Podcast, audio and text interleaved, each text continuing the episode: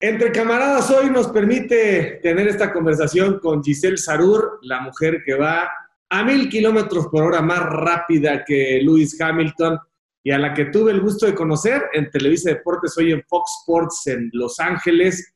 Una carrera vertiginosa, mi querida Giselle, creciste como la espuma, una mujer decidida y además pues se te nota en la sonrisa la felicidad por estar en este momento de tu vida, que es como, gusto en saludarte Giselle. ¿Cómo estás, Javier? Qué gusto volverte a ver, aunque sea así a la distancia. No sabía si estar nerviosa o no, porque, claro, siempre fue como, pues Javier el que fue mi jefe, ¿sabes? Entonces ahora es como, y me va a entrevistar. Mm.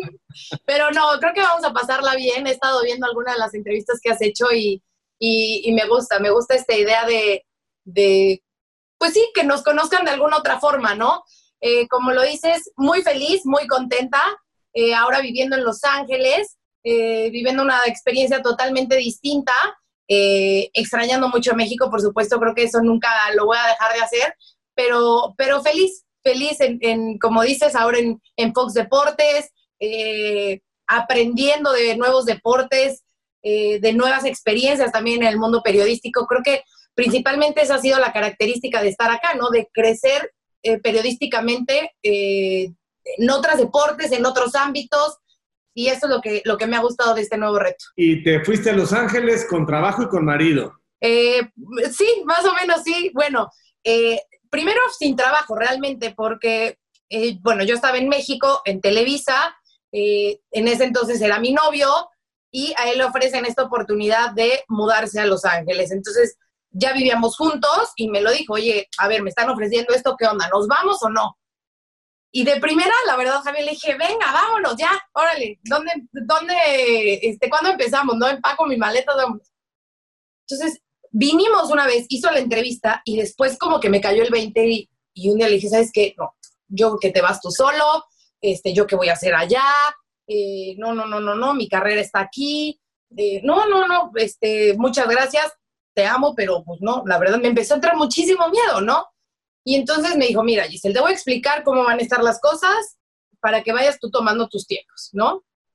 Eh, ahorita fuimos a la entrevista, eh, me van a mandar una propuesta, yo voy a hacer una contrapropuesta y estamos hablando de que en verano, mayo, más o menos, a lo mejor este, junio, julio, vamos a decirlo así, eh, ya me tendría que empezar a, mover, ¿no? Esto estábamos hablando del 2018.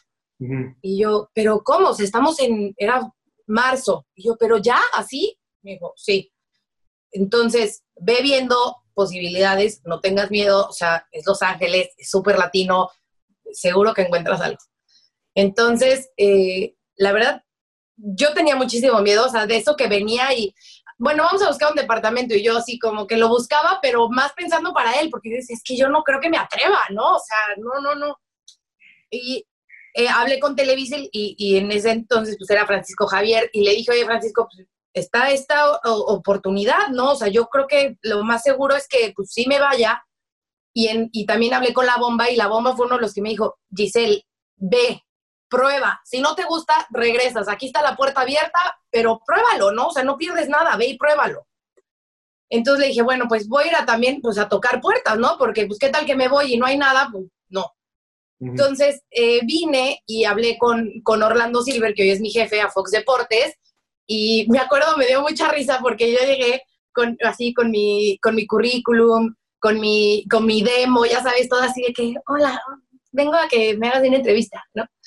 Este, me dijo Orlando, sé que Giselle, conozco perfecto lo que has hecho, sé quién eres, te quiero en mi equipo, o sea, punto final, no hay más. Es más, yo ya te veo haciendo esto y te veo haciendo esto y te veo haciendo esto, y yo, wow, o sea, es mi primera entrevista y ya me dijo que me quiere.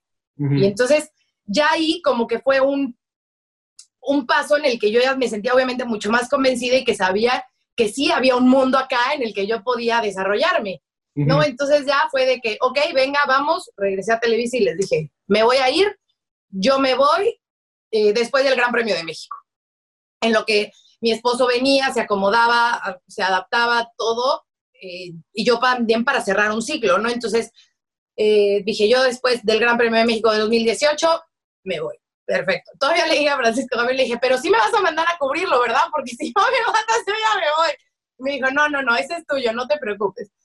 Entonces ya ahí fue como realmente tomé la decisión y en octubre, o sea, realmente el primero de noviembre del 2018 ya llegamos aquí con maletas. Obviamente yo inicié todo un proceso porque, claro, él, él, lo que pasa es que mi esposo sí es ciudadano americano, entonces para él no tenía ningún problema, pero yo no. Entonces, eh, la confesión real, que creo que solo mi familia lo sabe, nos casamos en enero por el civil para iniciar todo el proceso de la visa. No, bueno, de la residencia. Y ya la boda, boda como tal, fue en octubre del año pasado. Entonces, pues fue un proceso en el cual eh, yo estaba, y venía mucho a México, pues por lo mismo de que todavía tenía trabajo allá, eh, seguía obviamente pues, organizando la boda y eh, todo el proceso de, llegar hasta que obtuve la residencia, que fue en octubre. Y con Fox no empecé luego, luego. O sea, tampoco es que te decía que con trabajo no, porque yo realmente empecé en julio del año pasado, ¿no? Por una serie de procesos que ellos estaban pasando y por lo mismo también yo de mis papeles.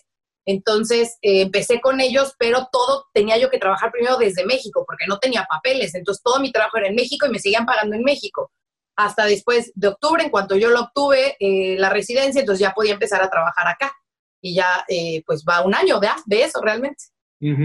Y bueno, ¿tu marido es, dónde nació? Mi marido nació en Miami, pero realmente es dominicano, o sea, criado en Dominicana. Entonces, pues para mí estoy casada con un dominicano, eh, pero pues es, es originario de Miami. ¿A qué se dedica él? Él es director de marketing en Red Bull. Ah, pues tiene un súper trabajo, ¿no? Sí, la verdad que sí, gracias a Dios. Sí, tengo un marido súper inteligente y que además eh, creo que es algo súper importante el que admires a tu pareja y no sabes cómo lo admiro y cómo lo veo cuando trabaja y cómo se entrega. Hasta me motiva a mí de que de repente lo veo tan metido a su chava y tan motivado que digo, Giselle, no te quedes atrás, eh, venga, tú también tienes que meterle y meterle y meterle y sí, la verdad que sí. ¿Y dónde te vio? ¿Dónde se te aventó? Te voy a decir, fíjate, Paola Longoria es la culpable de esta historia. Eh, Paola era atleta Red Bull, entonces él primero de Dominicana lo mueven a Colombia y de Colombia a México. Entonces, cuando él recién llega a México, eh, habla un día con Paola, Paola estaba en México, yo me llevo muy bien con Paola, entonces estaba yo con Paola acompañándola en uno de estos días de medios que tenía. Yo andaba ahí de colada con otra amiga y pasándola el día con ella para estar con ella. Y habíamos quedado de ir a cenar ya después de decirle, ya fuera de tus entrevistas, ya vamos ahora sí nosotras a, a cenar, ¿no? Ya en plan amigas.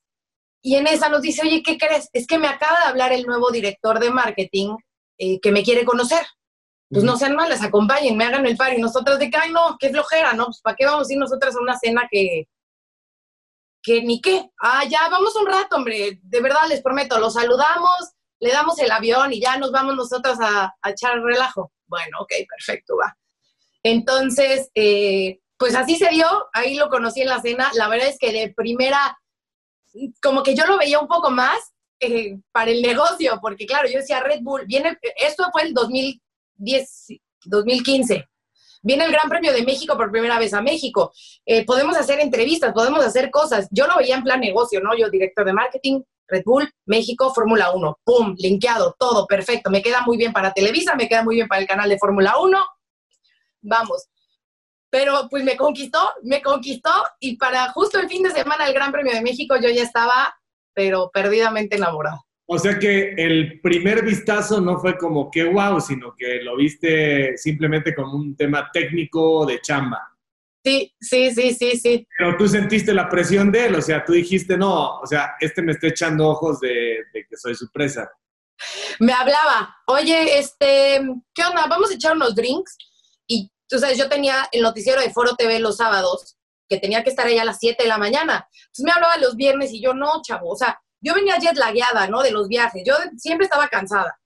Y luego me hablaba para salir en viernes y yo al día siguiente me paraba a las 7. Entonces, pues no, sorry, pero la verdad es que estoy agotadísima, ¿no? Y sobre todo era, te digo, previo a este inicio del Gran Premio de México, que era entrevista, pero entrevista, pero entrevista, pero viaja, pero esto, pero el otro. Entonces yo estaba tapada de chamba.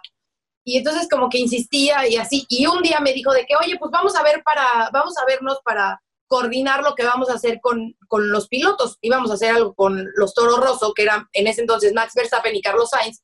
Los íbamos a llevar, bueno, los llevamos a las trajineras, pero pues vamos a hacer toda la planeación. Entonces dije, bueno, pues entonces sí lo voy a ver. Entonces ya fuimos a cenar y esa fue como nuestra primera salida oficialmente, este, pero pues yo era en plan todavía de negocios y luego te digo que lo, lo fui viendo y fuimos haciendo distintas cosas y ese en las trajineras tuvo ciertos detalles que dije, mmm, puede que este dominicanito me guste, entonces pues ya, así. Creo que lo, lo, conocí, lo conocimos en el Blanco Colima una vez ahí en la Roma que yo iba a conversar, tú con él y estuve platicando con él y sí, una bala, una bala el chavo, ¿no? Sí, sí, sí, sí, él, él, así, ese era otro, no, no es cierto, sí, sí era él y este, ese día justo que estuvimos un buen rato platicando. Oye, y ya las familias se conocen obviamente, qué tal caen, porque pues es un tema, ¿no? Sí, claro, un tema, un tema. Y te voy a decir algo, por ejemplo, mi mamá es súper especial, súper. Entonces, eh, dice... ¿Especial cómo? no, pues eh, ya sabes que nunca nadie le llenaba el ojo para su hija, ¿no? O sea, nadie era suficiente para su hija, o sea, todos tenían algo, todos, todos, todos. Pero dice mi mamá que en cuanto conoció a mis suegros, dijo, ok, está bien, está todo muy bien, este, puede seguir, ¿no? Y las mamás se hablan y todo el tiempo, este, cada rato, o sea, si hablamos con sus papás, me preguntan por mis papás, si hablamos por mis papás, se preguntan, o sea, me preguntan por ellos, eh, todo muy bien en la boda, cenas, la verdad es que bien, o sea, están, eh, ellos viven entre Miami y Dominicana y cada rato hablan de, a ver cuándo vienen, o sea, mis papás o lo que sea, y entonces hay muy, muy buena relación, la verdad. Oye, Giselle, y supongo que eres, son el prototipo de la pareja de su edad que quieren hijos, pero retrasar lo más que se pueda. sí, sí, la verdad te voy a decir algo. Muero por ser mamá, muero, o sea, veo primas, amigas que se embarazan y lloro de la felicidad. Pero claro, también lo veo y digo, no, yo quiero explotar un poco más mi carrera, que yo sé que también después la puedo seguir, ¿no? O sea, afortunadamente eh, puedo continuar con ella, pero sí como que digo, aguantar un poquito lo más que se pueda, que ya tampoco es tanto porque ya no es que sea una niña, pero sí tratamos de a lo mejor un añito más, este, aguantar y ya después que venga la familia. ¿Y cuántos? Mira, yo siempre decía que mínimo quería tres y máximo cuatro, pero creo que creo que no estamos ya para esas, para esas ondas. Entonces, yo que si Dios me da dos, voy a ser muy feliz. ¿Y él también quiere? Sí, sí, también quiere. Yo creo que hasta lo quiere más que yo. Se hace el que no, pero yo creo que hasta quiere más que yo. Luego son temas bravos porque cuando uno quiere y el otro no quiere y se lo dicen, se dicen eso antes de la boda y como, bueno, luego lo vemos, oye, pues yo te dije que no y tú querías y al revés. No, sí. No, no, no. Aquí sí. Y lo veo, por ejemplo, con sus sobrinos, cómo se desvive y todo. Incluso hasta mis sobrinos. Luego eh, también, o sea, se desmorona por ellos. Entonces, creo que, creo que encontré un buen padre sin todavía hacerlo. Muy bien, Giselle, pues qué gusto verte también tan contenta, tan realizada.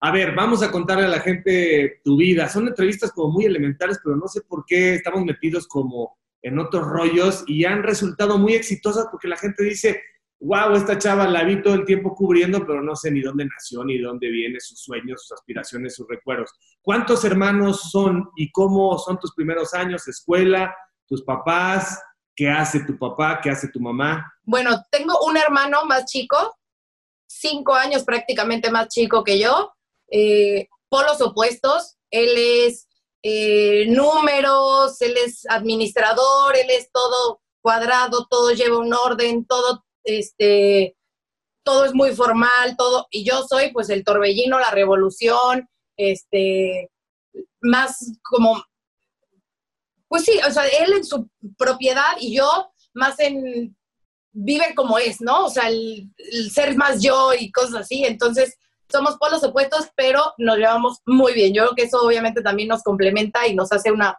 muy buena dupla de hermanos, no de chicos, de chicos era un desastre, por supuesto, porque claro, pues yo era la hermana mayor, la que jugaba las muñecas y entonces de repente él llegaba con sus carritos queriendo jugar conmigo y era, no, brother, o sea, aquí solo hay lugar para mis Barbies y para mis Cabbage Patch y tú vete con tus carritos y tus balones a otro lado. Ya la historia cambió después, ahorita seguramente que llegaría esa parte que es realmente la que me vincula a todo esto, pero bueno, no, tuvimos una infancia, la verdad es que muy bonita, muy felices. Eh, mis papás se divorciaron cuando yo tenía unos 10, 12 años, más o menos estaba yo en cuarto, quinto de primaria Entonces, obviamente, pues ahí cambió un poco el rumbo de todo, ¿no? Porque mi mamá, pues siempre estaba con nosotros, eh, jugaba conmigo todo el tiempo, estaba ahí al 100, mi papá trabajaba y después, obviamente, pues vino este, este cambio, mi mamá tuvo que empezar a trabajar, eh, mi papá obviamente siguió eh, trabajando y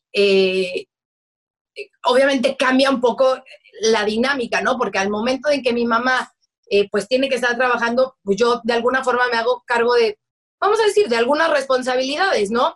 En este caso, por ejemplo, mi hermano empieza a jugar fútbol en el América, entonces mi mamá era de, hija, por favor, ve con tu hermano al fútbol, ¿no? Entonces ahí va la hermana que estaba acompañando siempre al hermano en el fútbol, eh, los días que podía ir mi mamá, sobre todo los sábados que tenía partido, bueno, pues mi mamá iba casi todos, la verdad era muy raro el que no pudiera, a menos de que eh, tuviera que estar a fuerza en la oficina y que por eso no pudiera estar, pero ahí estaba siempre yo.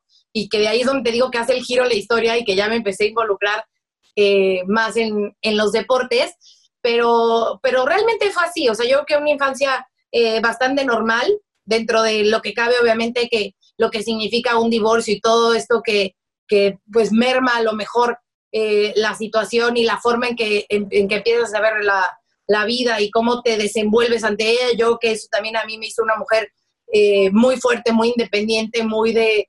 Eh, o sea, yo empecé a manejar a los 15 años, yo traía coche, porque pues entonces era un hija, no, no en una irresponsabilidad, la verdad es que primero era con chofer siempre, ¿no? Y después era como, las cositas atípicas de ve al súper y ve, ¿no? Entonces, y la verdad es que siempre fui muy responsable, en extremo responsable. Y entonces creo que también eso por eso le daba a mi mamá la confianza de, de, dejarme hacer este tipo de cosas.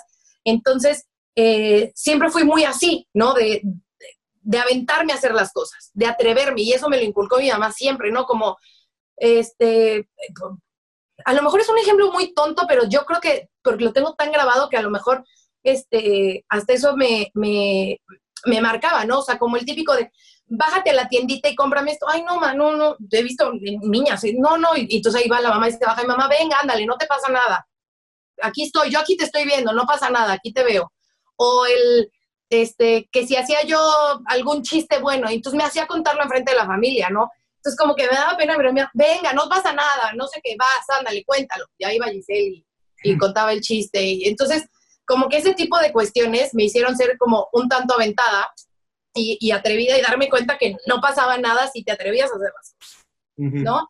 Y este, entonces eso creo que formó un tanto esa, esa parte de, de, mi personalidad. Y después, bueno, pues viene esa cuestión de llevar a mi hermano al, al, a la escuelita de la América y empezarme a involucrar de alguna forma, ¿no? Mi hermano todo era fútbol, todo, absolutamente todo, Javier. O sea, perdí el América, no te quiero contar los problemas que había.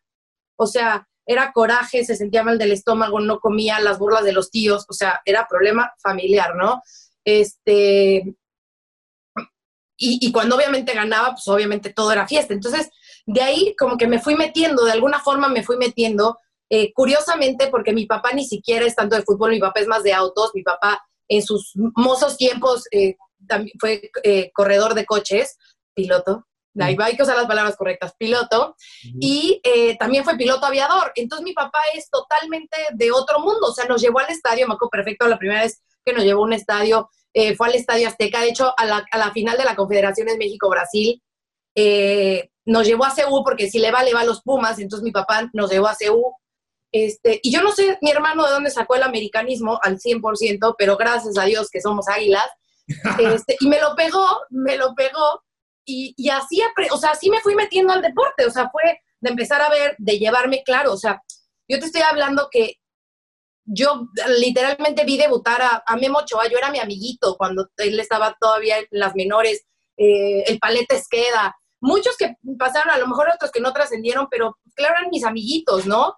Este, cuando quedaron campeones en el 2002, toda esa generación, pues eran los que yo veía siempre que estaban ahí y mi hermano me daba mucha risa porque él se enojaba porque, claro, yo me llevaba con ellos. O sea, pues es que yo estaba ahí todo el día, me hacía amiga de ellos, entonces de repente me saludaban. Y entonces salía mi hermano y de que, ¿qué hiciste? Y yo no, pues estaba platicando con Cristian Patiño, por ponerte algo. Y nadie, ¿pero por qué te llevas con ellos? Y yo, pues, güey, me llevo con ellos, ¿qué te digo? No, es que no puede ser, a ti ni te gusta el fútbol, y yo que los amo.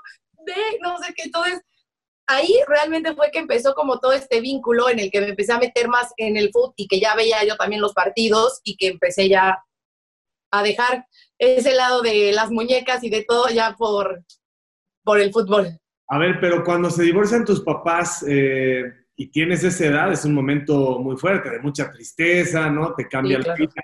¿Tu papá siguió presente a pesar de que se va? ¿Tu papá siguió presente y cercano a ustedes? O sea, nunca te faltó en realidad, simplemente la pareja ya no se entendió. Exactamente, sí, no, no, siempre, o sea, era cada miércoles comíamos con mi papá y cada 15 días nos quedamos, o sea, un fin con ella, o sea, con mi mamá, un fin con mi papá, un fin y un fin y un fin y un fin. De vacaciones nos íbamos con mi papá, o sea, siempre, la verdad es que siempre, siempre estuvo ahí, siempre, siempre, siempre a la fecha. ¿Se volvieron a casar tu papá o tu mamá, no? Mi papá no se volvió a casar realmente, pero lleva muchos años con su pareja, o sea, prácticamente te podría decir que sí. Este, mi mamá no, mi mamá ha tenido novios y demás, pero no, no ha vuelto a casarse. ¿Y tu papá no tuvo hijos? No. ¿Y cómo te llevas con la pareja? Porque siempre es una, es una relación complicada. Y ya sé que vas a contestar bien, no sé qué, pero... No, no, te voy a ser muy sincera. Al principio era la muerte. O sea, no te puedo explicar qué mala relación teníamos. O sea, eh, yo creo que, ¿sabes qué? Era una cuestión de celos súper fuerte, porque claro, o sea, para mí, yo veía a mi papá y pues al final yo era la princesa de papá, ¿no? O sea, como que eh, era todo lo que yo hacía era así, y, Giselle, y Giselle, o con mi hermano, pero pues al final yo de mi hermano pues no iba a tener esos celos, ¿no? Porque pues éramos los dos. Y de repente, pues para mí llega esta mujer, ¿no? Que pues para mí era la mala del cuento, porque, claro, yo le decía algo a mi papá y entonces mi papá ya no me ponía la misma atención, o así lo veía yo, ya no me ponía la misma atención que eh, unas semanas antes, ¿no? Entonces ahí ese era un tema. Y luego yo creo que también, yo creo que como adultos muchas veces no, iba a decir no saben, pero claro, yo también soy un adulto, no sabemos cómo manejar ciertas situaciones, ¿no? Que a lo mejor pensamos que es la mejor decisión. No soy madre, pero supongo que, que es así, que de repente pensamos que es lo mejor para nuestros hijos y nos damos cuenta que tomamos alguna decisión equivocada. Y creo que hubo ciertos factores, obviamente, que influyeron a que pues también la relación se complicara demasiado. Entonces al principio eran demasiadas peleas, eran gritonizas, yo me dejé de hablar con mi papá eh, mucho tiempo porque pues no lográbamos entendernos, ¿no? O sea, yo tenía eh, unas ideas, eh, mi papá tenía totalmente otras, mi mamá tenía otras, entonces, claro, la influencia que a lo mejor mi mamá tenía en mí, pues afectaba con la de mi papá, y obviamente pues yo vivía con mi mamá, entonces era mucho más cercana a mi mamá, pero entonces mi papá pues también quería como externar sus ideas y poner su punto, y entonces ahí pues, yo ya era un revoltijo de ya no sé para dónde jalo, pero el que más, yo que el, que más se vio afectado en esto, pues obviamente fue la relación con mi papá, mm. directamente con él, ¿no? Que ya después la verdad es que eh, la solucionamos, nos llevamos muy bien, a la fecha muy bien. Eh, lleva, es que más de 10 años yo creo que lleva ya con, con ella y entonces ya podemos eh, tener esa relación sana y cordial.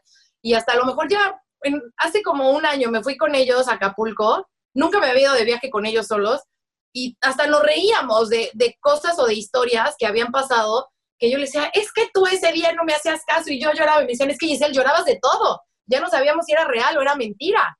Y yo no, pero es que ese día sí estaba muy asustada. Entonces, claro, nos reíamos porque eh, la situación muchas veces, pues obviamente no permitía que viéramos las cosas o que vieran las cosas realmente como eran, ¿no? Pero, pero ya, la verdad es que todo eso ha quedado en el pasado y me parece que, la relación es, es buena. Todo se acomoda y no sabes qué peso le quitas de encima a tu papá, de que se puedan ver su pareja y su hija, sus hijos, es, es simplemente como respirar otra vez y decir, ay, bueno. Claro. Claro. Las, cosas se acomodan. Gisela, ¿en qué escuelas fuiste? Yo estuve toda la vida en Alexander Bain y después estudié en el SEC, en el Centro de Estudios en Ciencias de la Comunicación, ahí en el Pedregal. Ok. En Alexander Bain hay dos, ¿no? Yo estuve en las Águilas. Ok. En el de las Águilas. Bueno, aprendiste inglés perfecto porque es algo que tiene el Alexander Bain. Bueno, vamos, tu hermano no llegó. ¿A dónde llegó tu hermano, el futbolista? ¿A qué nivel llegó? Te voy a decir algo que tenía Nayib. Nayib no comía bien. Entonces, siempre eh, tenía eh, se le despostillaba el diente, ¿no? Este, se le, el, líquido de la rodilla, el cartílago, el no sé qué, siempre tenía algo. Entonces, eh, cuando iba a pasar a fuerzas básicas, si no me equivoco, estaba Pepe Vaca, de director, puede ser. Y le dijo, Nayib, eres muy bueno, juegas muy bien, pero necesito que coma. O sea, si yo te mando así a fuerzas básicas, te van a matar, son unos toros, son unos animales, todos están buscando lugar en primera. No te puedo mandar ahí porque te van a, te van a matar. O sea, de verdad, vete a una, vete a una filial, vete a una escuelita y este, y cuando, cuando estés fuerte, te juro tu lugar está aquí. La verdad es que ya no sé qué pasó en el camino, como que se desanimó. Eh, me parece que creo que la filial más cercana no estaba tan lejos, de, la final más cerca estaba un poco lejos de la casa. Entonces ya como que dejó ahí el sueño y pues es el, sueño frustrado del, futbolista. Entonces tuvo dos años en la escuelita y que fueron los dos años que, yo también, que yo también estuve ahí. ¿Y ahora qué hace? Te digo que ahora es, él es administrador y, está trabajando en, por ahora está trabajando en Unifin. Entonces está viendo distintos proyectos y la verdad no porque sea mi hermano, pero a mí, me impacta mucho la forma y de la organización y todo el, las aspiraciones que tiene, porque está trabajando en un proyecto, pero ya está haciendo otro, no, no solo de la empresa, sino su forma personal, y entonces siempre está buscando con, qué innovar y con qué trabajar, y siempre está leyendo y siempre se está preparando. Eh, te digo, es, es, repito, no porque sea mi hermano, pero es admirable el cómo, porque si tú lo veías en la escuela, era el típico que reprobaba, el que se la pasaba peleando con mis papás, este, el que no quería estudiar, el que ya quería dejar la escuela, el que no le interesaba nada. Y ahora, o sea, con el libro para todos lados y ese, hermana, tienes que leer esto, hermana, chécate esto, y le hablas de cualquier tema. O sea, es más, yo soy la que le hablo y le digo, oye, hermano, ¿qué fue de lo que está pasando de tal? Y me explica, ¿no? Y además me explica muy bien no solo en deportes, porque todavía a la fecha hay veces que cosas de deportes que le hablo y le digo, oye, ¿viste esta jugada? ¿Qué, es lo que pasó? Porque no, no lo entiendo, ¿no? Algún momento. O, este, no solo de fútbol, o sea, estoy hablando de americano, de, del que le pongas. Y, este, y lo mismo de la vida diaria, o sea, él es como que mi referencia para todo y a pesar de ser el chiquito es el que más me enseña. Y cuando te empezó a ver en la televisión hablando de deportes y en los noticieros y en la Fórmula 1, ha de haber dicho, Giselle, ese es mi lugar, ¿qué te pasa? no, yo creo que no, porque él no, no es de hablar en público. Eso sí, o sea, eh, él no puede hablar en público, él no es tan abierto, como eso es lo que te digo, que somos totalmente distintos, él no es tan abierto como yo y él no se atreve a hacer esas cosas, eh, pero sí, eh, hubo un gran premio de México que consiguió una acreditación para que entrara el al entonces, o sea, te estoy hablando que ya me había visto unos 6, 7 años trabajando, ¿no? En la tele, viéndome, que si grabándome, que si hermana, que si qué cool, que si no sé qué, que nunca me había visto en vivo. Y entonces eh, lo meto, no sé qué, y en esa Giselle, vamos a un enlace, no sé qué, ok, ya estoy, ¿no?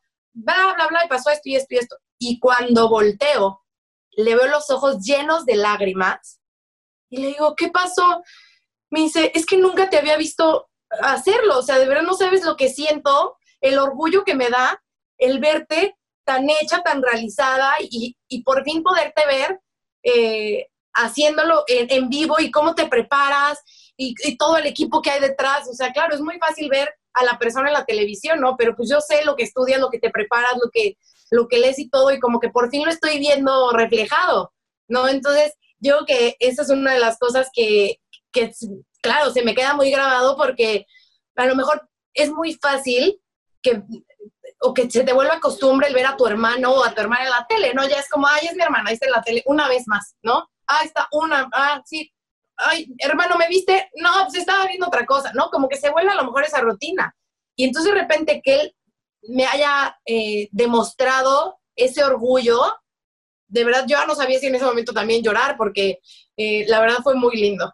Qué padre anécdota. Y bueno, desde, desde niña ya nos dimos cuenta, te gusta mucho comunicar, o sea, habla, ya me imagino, en el salón, socialmente había que organizar esto, Giselle, yo puedo, yo hago, vengan a mi casa, comprometida, o sea, eso, eso está clarito en el diagnóstico. A ver, ¿cuándo te das cuenta que quieres ser comunicadora y que quieres ser comunicadora deportiva? Luego pasamos a los coches, pero ¿cómo empiezas? ¿Desde qué edad empiezas a decir, yo quiero ser como, veías a Quijas o veías a Jackie Bracamontes? ¿A quién veías? ¿O veías a Toño o veías a, ¿quién que comunicaba autos? ¿Veías a Chacho? ¿Veías a...? hoy te voy a decir, la verdad es que lo curioso de la historia es que, bueno, sí, yo era la que... Eh, el festival de música, ay, yo lo quiero conducir. Eh, que el mensaje de bienvenida en la ceremonia para... Yo lo quiero decir. O sea, siempre me encantaba. Yo, ¿quién le...? Yo, yo, siempre me encantaba. Pero no lo veía como, ah, es que Giselle va a estar en la tele, ¿no? O sea, siempre juré que iba a ser como artista o algo, porque digo, hacía shows en mi casa y, ¿no? O sea, como que sabía que iba a estar vinculada de alguna forma a la televisión, pero no tenía muy claro hacia dónde iba. Eh, yo creo que fue ya entre prepa, más o menos, que ya empiezas como, ok, a ver, ¿qué vas a querer estudiar? Y yo estaba entre si quería ser pediatra o quería ser comunicólogo. Entonces, pero pues lo veía y yo decía, híjole, es increíble ser pediatra, me encantan los niños, está de pelos, pero por otra parte, yo decía, no, a ver, mi perfil es totalmente la comunicación, es esto, el hablar, el decir, el voy, vengo. Entonces dije, bueno, ok, vamos a estudiar comunicación, perfecto. Entonces ya empecé la carrera y entonces yo me veía más en algo, o sea, como, vamos a decirlo así, serio, ¿no? A lo mejor decía, bueno, me queda claro que actriz no voy a ser, no me gusta, no, no va por ahí, pero a lo mejor noticias, ¿no? Puede estar que un noticiero, eso puede estar cool. Pero claro, yo atraía al que pues, ya veía los deportes y ahorita que me preguntas que a quién veía, yo siempre decía, yo quiero ser la Miguel Gurbitz, yo quiero estar con la selección, yo quiero estar para todos lados con la selección. ¿No? Entonces yo veía a Miguel y yo, un día yo voy a estar siguiendo a la selección, un día yo voy a estar siguiendo a la selección. Y esa era mi, mi referencia, ¿no? Y entonces eh, lo, empezaba a ver todos los programas y entonces estaba en la universidad y me sentaba con los niños a hablar de la jornada y de lo que había pasado y leyendo el periódico. Y entonces ahí fue donde dije, a ver, o sea, creo que el camino está muy marcado, creo que perfectamente sé qué es lo que quiero. Eh, me encantan los deportes y yo nunca los voy a practicar, ¿no? O sea, porque ya también ya estaba grande y, tampoco es que sea muy habilidosa, la verdad. Entonces, eh, ¿qué es lo mejor que puedo hacer? Quiero periodismo, estoy estudiando comunicación y tengo los deportes pues ahí está, mi licuadora, periodismo deportivo. Y me acuerdo perfecto, cuando, cuando se lo dije a mi mamá, eh, como que, bueno, hija, lo que tú quieras, si eso a ti te gusta, adelante, eh, es tu decisión, no sé qué. Pero mi papá fue así como, ¿deportes? Y yo, sí, pa. Y como a los 10 minutos, íbamos en el coche. Giselle, ¿estás segura que quieres entrar a deportes? Y yo, sí, pa bueno, ¿no? O sea, mientras te cuides y sepas y eh, cómo va, porque obviamente siempre está el temor de los papás del ambiente, ¿no? Entonces era como, bueno, pues, a ver, vamos a ir viendo. Y ya de ahí empezó realmente el tomar la decisión de, de, meterme al periodismo deportivo. Y luego entonces, ¿cómo se da la oportunidad en, en, Televisa? Bueno, y luego entonces, primero empecé a hacer unas prácticas profesionales eh, en una productora que justo estaba ahí en el SEC. Entonces hacían, apenas empezaba medio tiempo y tenían uno que era medio tiempo TV, pero lo hacía una productora totalmente aparte. Eh, no sé si te acuerdas, seguro conoces a Pepe Nasif. Sí, cómo no. Bueno, pues Pepe hacía esa, esa, esa producción. Entonces, en una ocasión estaban haciendo entrevistas, así como un Vox Populi. Entonces yo dije, ay, medio tiempo en mi escuela, ¿cómo? Entonces, ya sabes, fui a preguntar y este, me dijeron, sí, es que aquí está la productora. Entonces, fui yo así, ay, oye, mm, pues me gustaría trabajar con ustedes. Entonces me dijeron, pues trabajar no, pero pues puedes hacer tus prácticas aquí. Dije, perfecto, venga, ahí me inicio. Entonces estaba más en un plano de producción, pero pues yo veía, era Jan Duverger el que conducía, entonces yo veía a Jan hacer las entrevistas y yo decía, yo quiero hacer las entrevistas. Yo, y era contactar y buscar y trae esto y el otro y no sé qué. Entonces, de ahí fue como mi primer contacto que yo decía, me queda clarísimo que esto es lo que quiero. Y después a Televisa, pues empecé pues, a tocar puertas, a buscar por todos lados. Y eh, Salim Shartuni, eh, no, me lo encontraba siempre en el libanés, en el club libanés. Entonces pues yo lo veía en la tele, ¿no? Entonces un día me acerqué así, de que él estaba en la caminadora y me le acerco y de que, ay, hola Salim, oye, es que pues yo te veo en la tele y este, a mí me gustaría entrar. Estamos hablando que yo tenía 21, 22 años, ¿no? A mí me gustaría, me encantan los deportes, no sé qué. Entonces me dijo, a ver, mira, vamos a hacer algo, tráeme tu currículum y yo se lo voy a dar a, a, mi jefe, que entiendo que era Raúl Sarmiento en ese momento, y me dijo, se lo voy a dar a Raúl y, este, y pues ya a ver qué pasa. Y yo, ah, ok, perfecto. Entonces se lo dio, pero creo que no estaban contratando algo porque pues como que no, no pasó a mayores. Y después una maestra a mí en el SEC me dijo, me dicen que tienes que hablar. A Televisa tienes que hablar y hacerte presente. Y yo, ¿pero cómo? Sí, sí, sí marca, este es el conmutador, pide a deportes y ya está. Yo, bueno, pues marco y me contesta Idecita. Entonces yo así de que, ay, hola, no me acuerdo si yo le dije que me comunicara con Raúl porque pues yo sabía que él tenía mi currículum o ella fue la que me, no sé cómo, el chiste es que me pasa Raúl y Raúl me dice, mira, este, sí sé perfecto quién eres, tengo aquí tu currículum, este, pero ¿sabes qué? Déjame hablar con Javier y eh, devuélveme la llamada en una semana. Perfecto. Y ahí va Giselle a la semana, ¿no? Hola. Mm. Oye, ¿sabes qué? Es jornada doble, estamos súper apurados. La verdad es que está muy cañón. Eh, no he podido hablar con él. Háblame la otra semana. Y le hablo la otra semana. Oye, estoy saliendo de vacaciones. Este, en dos semanas vuelve a marcar. Y yo decía, bueno, o sea, ya, yo creo que a lo mejor tengo que entender que no es para mí, que no tengo lugar ahí y este y pues buscar otra opción. A mí ya, ya tenía otra puerta abierta, en una televisora mucho más chiquita, pero ya tenía otra puerta abierta, pero yo decía, no, es que yo quiero televisa, yo quiero... Dije, a ver, voy a marcar una más. Si me vuelve a decir que no, pues yo ya tengo que entender que pues ahí no va a ser. Entonces Marco me dice, eh, ¿puedes venir mañana? Y yo, sí, van a empezar unas prácticas, eh, van a estar varios chavos, pues vente mañana. Y yo, ok. Para mí, el ir a Televisa, porque, pues, claro, Televisa Chapultepec era lejísimos, ¿no? O sea, era de ¿dónde me están llevando? Entonces me acuerdo perfecto que le hablaba a mi papá, este, me llevó el chofer porque yo no sabía ni qué lugar del, o sea, de qué, ciudad, de, qué lugar de México estaba. Claro, ya después era mi zona de, ¿no? Ya me dominaba la, toda la doctores, pero en ese momento pues era de que, a ver, llego a este lugar nuevo, wow, Televisa, llego a Televisa y pues ya me recibe Raúl y me dice, bueno, pues te voy a presentar a, a Gerardo Valtierra, Gerardo, este, van a empezar este, este programa. Hasta me acuerdo que iba yo llegando y que casi me meto a tu oficina, porque estaba yo como caballo desbocado sin saber qué. Y entonces de repente yo digo, ay, no, no, ese no es Raúl. Y entonces como que me regreso. Y entonces Raidecito me dice, aquí en Mosques, ay, soy Giselle Sarur. Entonces me dijo, aquí es la oficina de Raúl.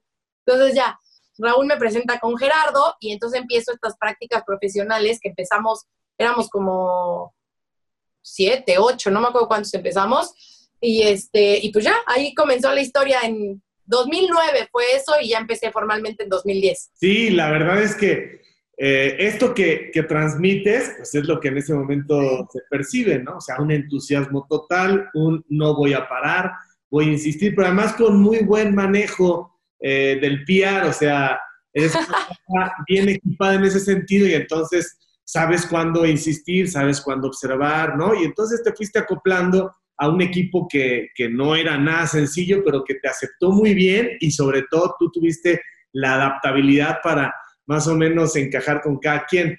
Fíjate que ahora que hablas de esas llamadas de que espérame tantito tal, que los chavos que te están viendo sepan que no es que el medio sea grosero, sino que realmente como las oportunidades son muy poquitas y hay mucha gente que quiere, pues sí, en realidad tienes que dar largas y no son largas de decir a ver si se desesperan, sino en realidad es como, como un medio en el que la paciencia, y tú lo sabes, Giselle, es vital, o sea, como que estás acostumbrado, si terminas ingeniería o arquitectura o derecho, terminas y normalmente hay una fuente de trabajo. Aquí está súper peleado y súper limitado. Claro. Sí, sí, sí, por supuesto. Y, y, te voy a decir algo, la verdad es que compañeros porque yo empecé, yo empecé en Televisa y todavía seguía estudiando. Estaba ya en, en, mi, en mi último año de, de, la universidad. Entonces me decían, oye, ¿cómo lo hiciste? Y yo, insistan, o sea, de verdad, insistan. No, pero es que ya hablé tres veces y yo, pues habla una cuarta, o sea, ¿qué, ¿qué pierdes hablando? O sea, yo creo que no pierdes nada. Y tienes que insistir, porque algún día pues, te van a decir que sí. Si no te dicen que no, pues estoy segura que en otro lugar te van a decir. No es cuestión de, de encontrar el momento y justo eso, el no desesperarse.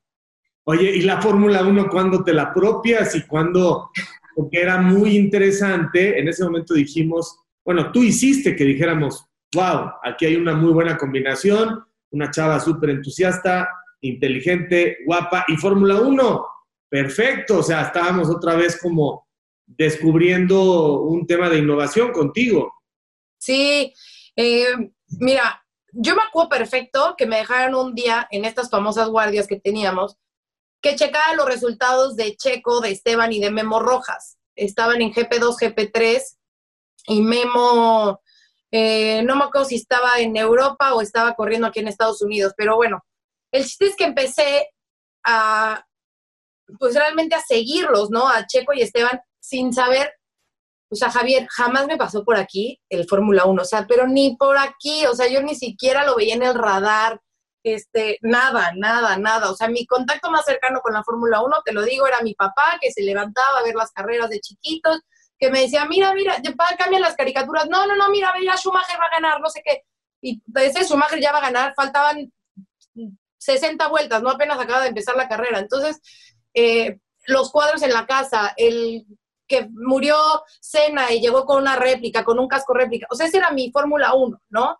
Este, que sí de repente yo también las veía, sí de repente, pero no era esa hardcore fan ni nada por el estilo, ¿no?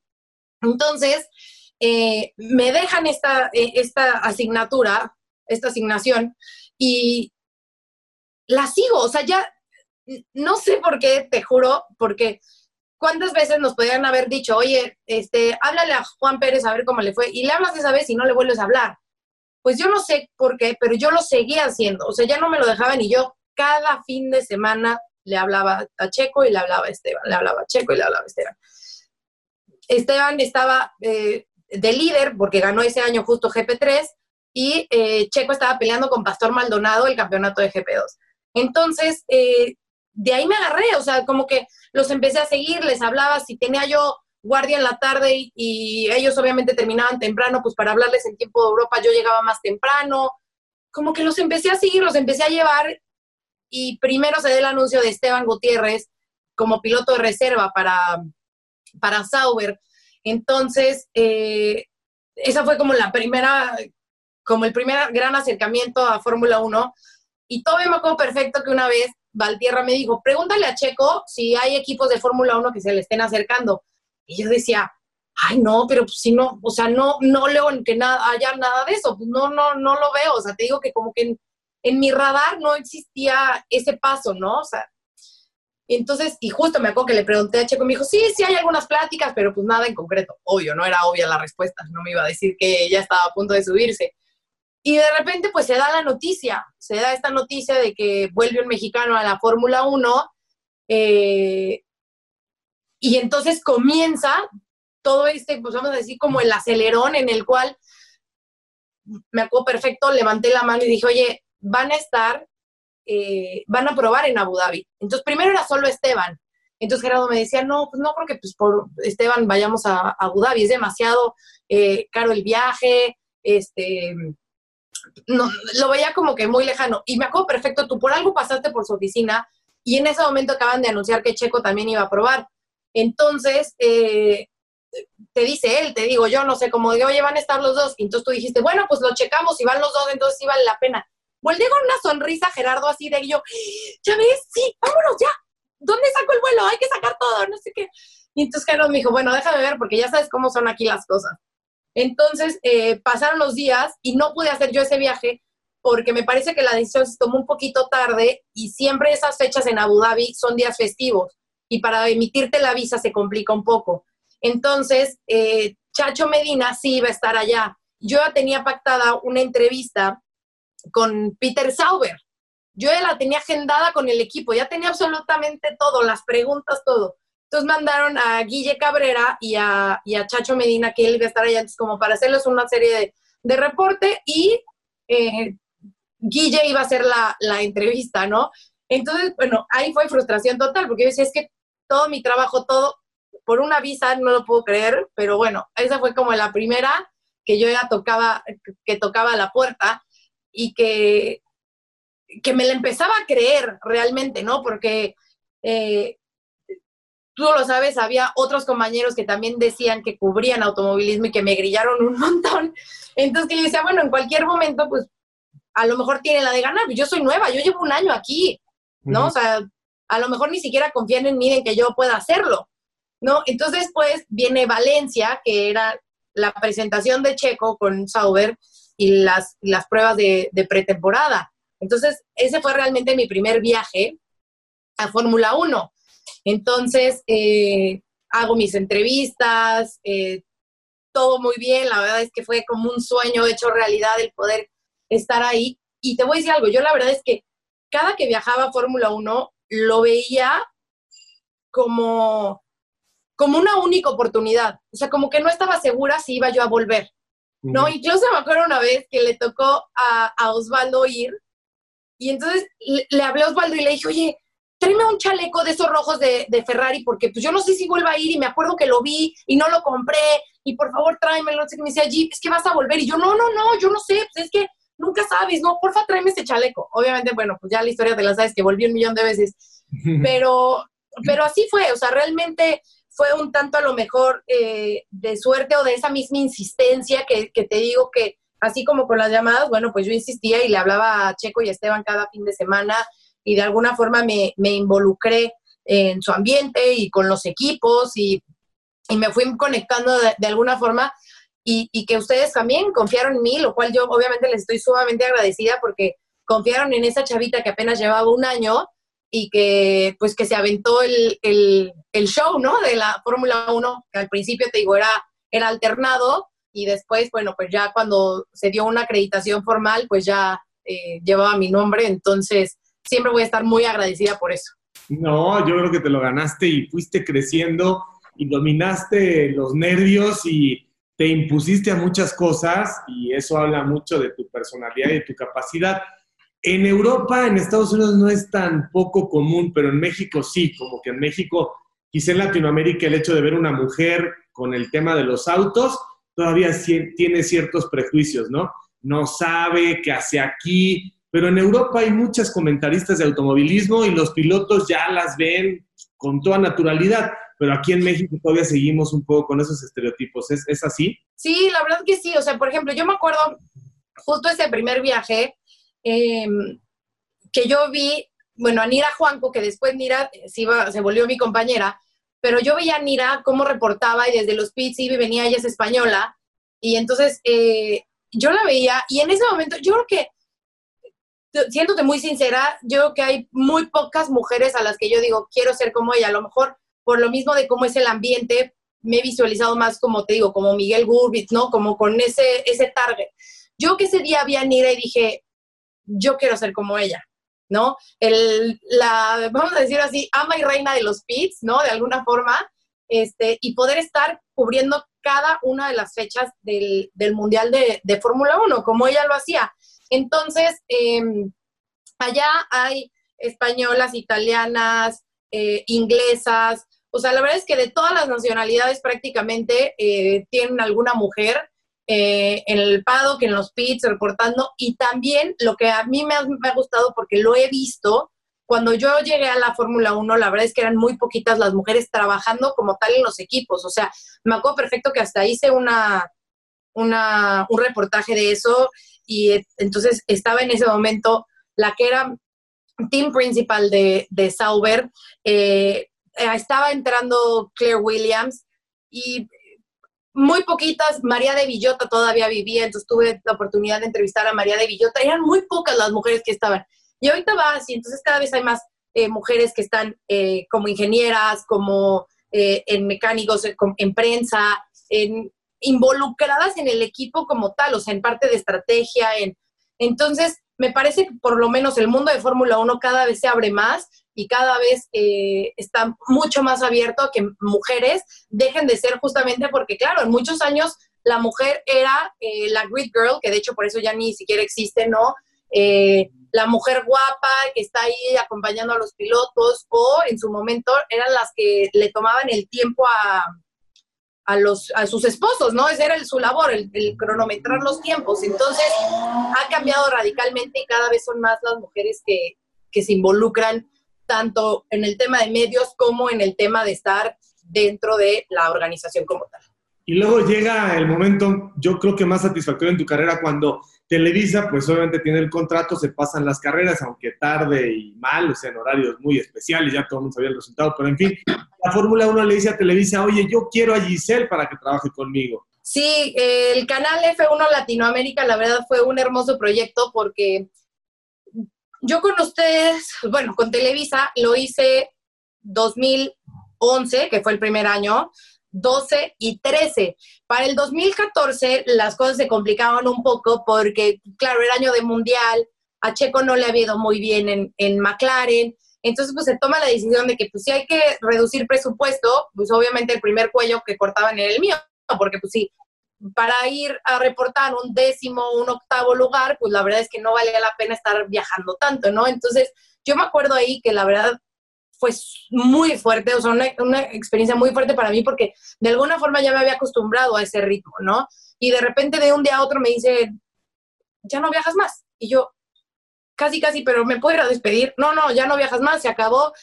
Y me deprimí súper, o sea, depresión súper fuerte porque, claro, de estar en un ritmo de carreras, de, ya estaba en un ambiente muy familiar para mí, muy conocido, eh, pues de repente era encontrarme en México otra vez, el volver a, a, tratarme de adaptar a, a, una, a una rutina y fue prácticamente un año así en el que yo, tú lo sabes, yo a mi Gerardo Valtierra me decía, haz A y yo hacía A, haz B, haz B, o sea, lo que me pedía él yo lo conseguía, entrevistas, este, lo que fuera. Y me acuerdo que ese año, bueno, me peleaba con él cada rato porque yo no estaba a gusto, ¿sabes? O sea, yo no me encontraba como en mi, en mi momento más óptimo porque como que a mí me habían arrebatado algo, ¿no? No, no que estuviera en contra de, Televisa, ni mucho menos, pero era como de la situación de decir, pero es que yo quiero estar allá. Y me pasaban cosas y yo, claro, yo este fin de semana debería de estar en Silverstone, ¿no? O sea, como cosas así. Obviamente, bueno, pasaron los meses, encontré como de nuevo esa estabilidad y en enero eh, del 2015 recibo una llamada eh, de España y me dicen, oye Giselle, pues mira, tenemos este proyecto, se llama Canal F1 Latinoamérica, eh, nos gustaría que estuvieras, eh, pues nos puedes contar un poco cómo está tu, tu situación con Televisa. Yo había firmado el día anterior contrato y yo, bueno, pues este, acabo de firmar contrato, pero pues díganme qué hacemos, porque Fórmula 1, yo me voy, sin duda. O sea, no lo pienso dos veces. Es más, ya estoy ahí. Me dicen, bueno, pues déjanos eh, checarlo y volvemos contigo. Y yo, bueno, ok. Como a los tres días, me encuentro en el lavador a Manuel Ramírez. Uh -huh. Y se me queda viendo y sonríe. Y le digo, ¿qué? Me dice, es que vienen muy buenas noticias para ti. Y yo, dime. Me dice, no te puedo decir todavía. Y yo, es Fórmula 1, ¿verdad? Y me dijo, sí. Y se salió del elevador. Y yo, Dios, qué nervio, ¿qué está pasando? Alguien que me diga, no entiendo nada. Y como a la semana llegaste tú, me acuerdo perfecto, me diste dos palmaditas en la espalda y me dijiste, pues ya está, vuelves a donde querías. Y yo, ¿qué? Pues sí, ya está, querías Fórmula 1, ¿no? Ya está, vuelves. Y te metiste a tu oficina. Y yo, ¿qué? A ver, ¿cómo? O sea, pero vuelvo que me mudo a Barcelona, o sea, o vuelvo, o cómo, o sea, que alguien me explique qué está pasando. Y te escribí, Javier, ¿me podías decir, por favor, este, qué, qué es esto? Eh, no, no te vas, sigues con nosotros, pero pues te vamos a, compartir prácticamente, ¿no? Y yo, ok, bueno, suena bien. Y ya a los pocos días me habló eh, el que iba a ser mi jefe, entonces me habló y me dijo, pues mira, la situación es esta, el canal empieza, se va a transmitir para toda Latinoamérica, eh, tu labor va a estar en estar en, los pits, vas a ser la reportera de pits, vamos a compartir con Televisa, vas a reportar para ellos, vas a reportar para nosotros, y eh, pues vas y vienes a México, ¿no? Y yo... Y tú, okay, pues, o sea, suena perfecto, me encanta, venga, lo hacemos. Entonces, pues ahí empezó realmente la historia de esos tres años increíbles en Canal F1 Latinoamérica, que sí era cubrir cada una de las carreras, regresar este, a México, hacer cosas en México, volver, ir, venir, ir, venir, así durante, durante tres años que de verdad eh, muy satisfactorios todavía la fecha lo extraño, por supuesto. La gente me pregunta, oye, pero ya te vale. No, claro que no. Me encanta y lo sigo extrañando, por supuesto. Pero como te digo, bueno, pues son etapas en la vida. El canal de Fórmula 1 eh, se acabó y, y, pues ni modo, ¿no? Giselle, ha sido padrísimo escucharte. Eh, queda claro en estos 60 minutos que aquellos que creen que llegar es fácil, pues se equivocan. Y además puedo decirte que tu inteligencia emocional te permitió en ese momento como construir la figura y desenvolverte en un medio que no te aceptaba del todo, ¿no? Porque, ah, la niña bonita, la, la fresita. Esa. Nosotros llevamos aquí picando piedra mucho tiempo nosotros hemos sido leales, solidarios y la verdad es que la vida es del más adaptable y hay circunstancias que fuiste rápidamente acomodando en tu perfil y pues el talento, la capacidad y la presencia hizo que rebasaras a muchos que no lo entienden y a muchas que no entienden esos procesos y que sienten que es injusto, pero pues en realidad desde las perspectivas y desde donde lo veas, le vas dando razón, ¿no? Y hay quien se queda con una verdad de decir, es que no fue justo el proceso de Giselle, no, fue más que justo. Lo que pasa es que con, con el momento y cuando lo vives en carne propia como adversario profesional, pues no lo puedes comprender solamente con el tiempo. Muchísimas gracias por, por abrirnos a las anécdotas, por decirnos cómo estás. La gente ya vio que eres una sonaja, que todo lo que te propones lo vas logrando y lo que te falta. Qué gusto saludarte y qué gusto verte contenta y realizada, Giselle. Gracias, Javier. La verdad, sí, y para, para cerrar y resumir un poco esa parte que comentas, yo creo que eh, cuando personas externas, a lo mejor al medio, reconocen tu trabajo es cuando llega una de las más gratas satisfacciones, ¿no? O sea, gente que a lo mejor conoce muy bien del tema y que de repente me escribía para hablarme de, de mi trabajo, o incluso los mismos pilotos en algún momento que me lo reconocían sin, sin siquiera yo pensarlo, ¿no? En alguna ocasión, cuando se acabó el canal de Fórmula 1 y Lewis Hamilton se enteró, llegó y me lo dijo, o sea, con las cámaras enfrente me dijo, eh, de verdad, me abrazó y me dijo, eh, vas a hacer mucha falta, por favor, alguien llévesela, es muy buena, siempre tiene muy buena vibra, súper, o sea, eh, siempre está al pie del cañón. Entonces, son ese tipo de cositas, a que te lo diga, en ese entonces era cuatro veces campeón del mundo, hoy seis, pero que te lo diga, realmente son esas cosas que te llenan el corazón y que sabes que algo has hecho bien y que siempre va a haber esos grillitos y siempre va a haber esa gente, pero yo soy muy de la idea que si te detienes a escuchar a esos grillos, pues nunca vas a avanzar, ¿no? El punto es tú seguir tus sueños, seguir adelante y, y pelear por lo que quieres, ¿no? Por más que insistas, Checo me decía que yo era una intensa porque todo el día estaba detrás de él, pero no me importaba, porque al final era lograr mi objetivo y lograr ese sueño que yo tenía ya muy marcado, ¿no?